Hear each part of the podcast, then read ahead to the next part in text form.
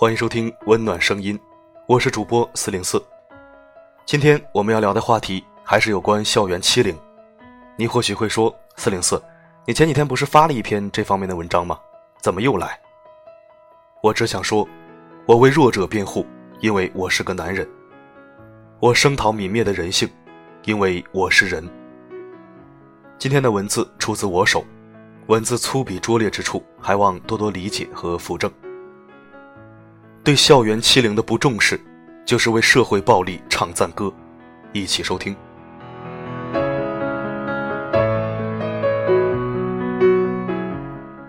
前几日刚读过一篇关于北京某小学学生遭受校园欺凌而引发深思的文章。十二月十八号，在山东某高校又出现一个更加令人痛心的悲剧。山东女大学生疑遭室友打骂，凌晨裸身跳楼身亡。最初收到这条消息是微博提醒的，我正在上班，大概点开看了几秒钟，就感到心脏发紧。又一个年轻的生命逝去了，不是意外，也不是疾病，而是死于丑恶的人性和病态的环境。目前事件正在调查中，但大概情况已为大众所知。当事人名叫娜娜，就读于山东某高校。于十二月十八日凌晨从宿舍楼一跃而下，经抢救无效身亡。事发前曾给家人通过电话，并表达了自己的遭遇和情绪。事后查询当事人手机，也发现一些线索，比如手机通讯录和微信好友都被清空删除了。耐人寻味的是，这名学生是赤身裸体坠楼的，并且身上有多处受伤痕迹。在整件事件发生后。很自然的出现了意料之中的狗血撕逼扯皮剧。校方的说法是，当事人娜娜并没有遭到同学的欺凌和侮辱，所以属于个人心理问题的正常自杀。裸体坠楼的说法是因为他的同学都声称当事人平时有裸睡的习惯。至于身上的伤痕，那是由于当事人个子矮，是坠楼过程当中刮蹭建筑物所致，并不能表明他在生前遭遇了欺凌和侮辱。娜娜的家人表示，娜娜在事发前曾多次打电话给家里哭诉，说出了不想上学，他们想逼死我这样极度异常的话。而且娜娜是个保守的女孩，根本没有什么裸睡的习惯。关于身上的伤痕，校方的解释太过牵强，一看就是几天前就有的旧伤。警方给出的解释一般都比较生硬，就四个字：排除他杀。说的是没错。但也是最没用的四个字，可又不能不说。整个事件始末大概如此，各方态度也较为明确。明白人听到这里，应该已经在心里叹了一口气了。真真假假，黑黑白白，基本也看透个百分之八十了。我不再去详细的陈述事件过程，也不想去分析出个几十集的电视连续剧来。作为我个人一个二十六岁成年人的智商和角度，想问校方几个问题。当事人已经故去了，你去问另外那几个学生，他们说没有欺凌就没有欺凌吗？在这个十岁以内儿童都能撒谎撒得天衣无缝的时代，这几个已经成人的大学生，他们的话就百分之百的可信吗？校方，你下线秀的还挺专业的，连裸睡这种牵强附会的说辞都能说得理直气壮。那我想请问一下人民教师们，你会在几个人的宿舍里面坚持裸睡的习惯吗？或者我再直接一点，你会在多人环境下裸体自然活动吗？当然，你说你会，那我也没脾气，因为你们总是那样与众不同。你们害怕舆论，害怕事件影响学校声誉，你们满嘴的仁义道德、诗书礼仪，满腹的男盗女娼、物欲横流，这个我能理解。你们很明确自己的身份，首先是一名商人、一名企业家、一名股东，教师、园丁、先生什么的都是次要的。这我都能理解，都能。但是，你们对当事人身上的伤痕解释的也太过牵强了，牵强的都有点让我忘记了“人”字该怎么写。知名心理咨询师吴在天先生曾说：“比欺凌更可怕的是对欺凌现象的和稀泥。”这是他针对前日北京某小学校园欺凌事件的观点，我深表赞同，并且还拿到了我的公众号深刻拜读了一番。北京的那个被欺凌的孩子没有生命危险，但是出现了急性应激反应，医生建议先不要上学了。这次的山东女大学生直接去了另外一个世界。这件事带给我们的不仅仅是一声叹息和嫉恶如仇，还有无尽的无奈和寒心。哦，对了，如果校方和室友说了假话，娜娜应该是不会让你们好过的。偌大的中华，就解决不了校园欺凌问题吗？伟大的教育家、思想家陶行知先生曾说：“教育乃立国之本。”教育二字意为教书育人。我们不能只会教书，不会育人呐。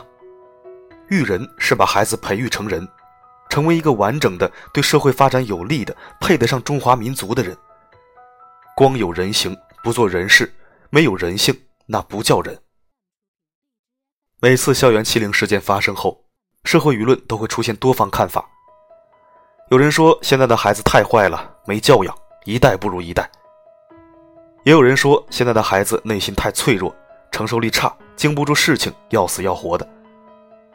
说这种话的人当然是随处可见的吃瓜群众和广大网友了。还是那句话，这个社会在谴责孩子这样不好那样不好的时候，其实谴责的是孩子背后的家庭教育和学校教育。再深层一点，就是当下的教育制度和环境。古人曰过：“兼听则明，偏信则暗。”我们来看看其他国家是如何解决校园欺凌问题的。美国严格立法惩处校园欺凌行为。美国在2000年就明确立法，严厉惩处校园欺凌行为。近年来，全美有大约45个州颁布了反欺凌法，主要针对学校欺凌。并且，美国官方还设有专门的反校园欺凌网站，和各类预防欺凌、研究欺凌的机构。很多公益性组织和专家也参与其中。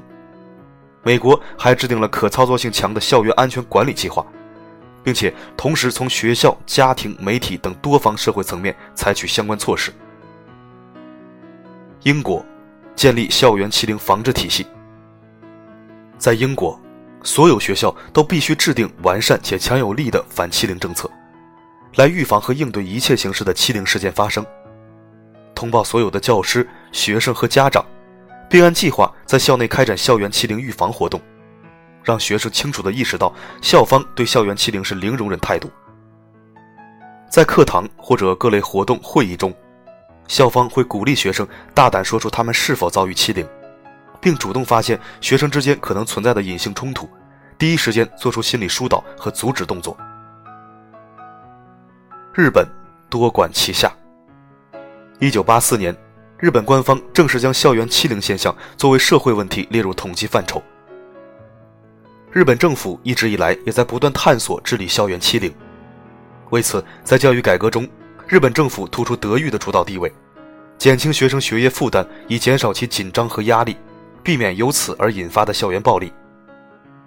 此外，日本政府还颁布了《欺凌防止对策推进法》，以法律形式规定学校、地方政府和警方三方联手应对校园欺凌，这有助于减少学校对欺凌问题漠视不管的现象。澳大利亚设立网站互动，澳大利亚政府与各学校共同发起了禁止欺辱行为运动。并建立了互动网站，向家长、学生和教师提供了对付欺辱、骚扰和暴力可采取的办法。政府采取的保护学生健康安全的措施包括：通过全国安全学校框架来协助学校积极打击学校内学生欺辱行为，积极培养学生具有爱心、同情心、宽容和理解的品质，以消除校园中的骚扰、以大欺小等现象。德国。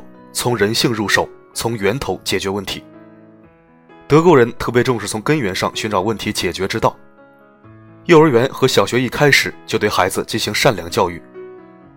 善良教育是德国儿童接受人生启蒙的第一课，从爱护小动物开始，通常是其中很重要的一环。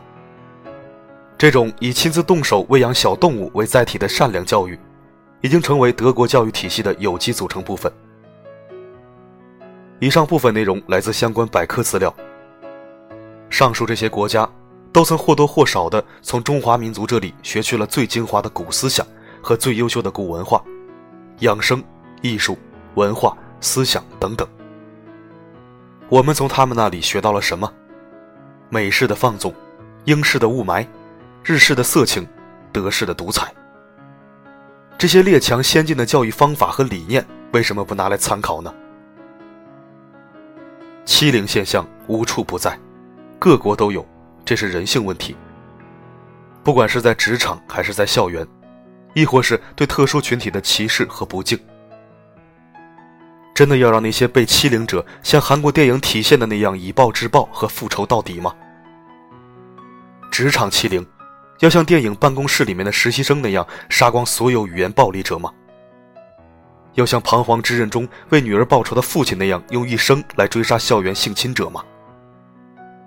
要像《马州街残酷史》里面那个善良的男生金贤洙，最终打残所有校园暴力者而发出“去你妈的韩国所有学校”这样的怒吼吗？弱肉强食，优胜劣汰，不代表就可以践踏善良，泯灭人性。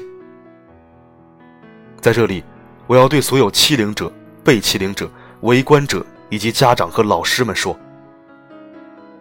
欺凌者，你的灵魂、你的人格、你的水平，就体现在你很会恃强凌弱上吗？你在这种事上面找存在感吗？很有优越感是吗？如果你是站着撒尿的爷们儿，那你应该去保护弱小，而不是欺负弱小。欺软怕硬，以大欺小。你让我怎么看都觉得你是个 low 逼、渣子和垃圾。对于贤淑唯美的姑娘们，我也只能说，你欺辱他人不可一世的样子真的很丑。我怎么也无法用看人的眼光看你们，只能用看货的眼光看你们。欺凌者们，这世间总是一物降一物，总有人能治得住你，你又何必自作孽不可活呢？被欺凌者。虽然我为你们呼喊，为你们不平，但我也要说一句：可怜之人必有可恨之处。哀你不幸，怒你不争。别做忍气吞声的专业受气包，更不要寻死觅活的做亲者痛仇者快的事情。如果没力气，就动脑子；如果没心眼儿，就攒人脉。多读书，多思考，提高演技，学习套路。这个世界。有时候不允许我们盲目的善良，面对邪恶，正义就要比邪恶更狠毒。我们的底线是不以恶小而为之，更是人若犯我，我必犯人。只要你是有情商的人，那么你的底线一定不会太低。如果你是有底线的人，那我相信没人会欺负你。我本人也并不是一个很能打的人。但是我肯定不会让你说欺负就欺负我了，欺负就白欺负了。腹黑一点，让欺凌者选择性忽略你。围观者，或许你自知敌不过欺凌者，或许你觉得被欺凌者与你无关，或许你觉得看戏很有趣，甚至想抱着一桶爆米花坐下来欣赏。我要告诉你的是，你不敢保护弱小，可以离场。找个角落谴责自己的无能。你若想留在现场观战，也请你去拉拉架，在保全自己的情况下，公平公正的平息事态。至于怎么拉架而不会一起挨揍，就不用我教你了吧。如果场面要出人命了，你可以暗中求助执法者和管理者。袖手旁观看笑话，这应该不是你爹妈教你的做人之道吧？家长。如果你的孩子表现出了异样，比如有不想上学、想换学校、他们逼我这样的言论，请你一定要重视。这或许是你的孩子最后一次向你求救。如果你想让你的孩子健康的成长，长成一个正常人；如果你想让你的孩子好好的活着，太多的就不用我多说了。本文看着最虐心的，应该就是为人父母的家长们了。老师们，我本人是尊师重道之人，但是并不代表我会爱屋及乌到天下所有老师。比如那些和稀泥的、昧着良心说假话的、不尊重生命的老师，我就只有鄙夷和唾弃。你们是教育者，你们也是父母，你们也有童年，你们应该知道欺凌和被欺凌有多么残忍和残酷。如果你还保有人性，那么请你保护好你的学生。他们是你的桃李，每一颗果实的枯萎和坠落，都将是你一生的遗憾和愧疚。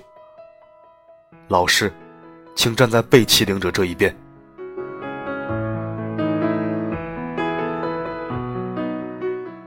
洋洋洒洒有四千多字，是我无法对人间不公袖手旁观、置若罔闻。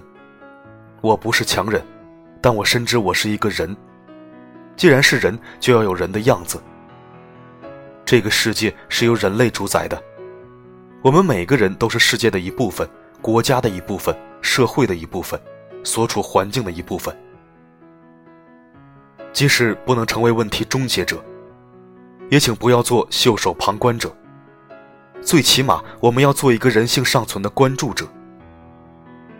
请关注校园欺凌现象。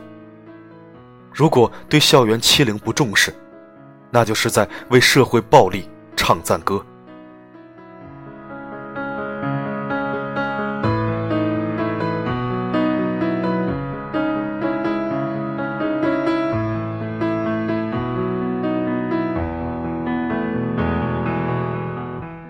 感谢收听，这里是四零四的后花园，温暖声音。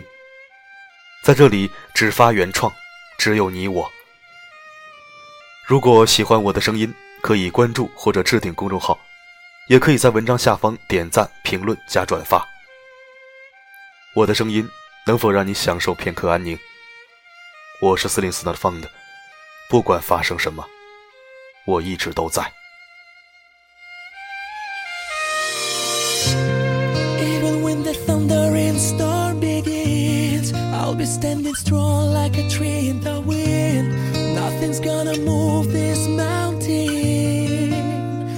Change my direction.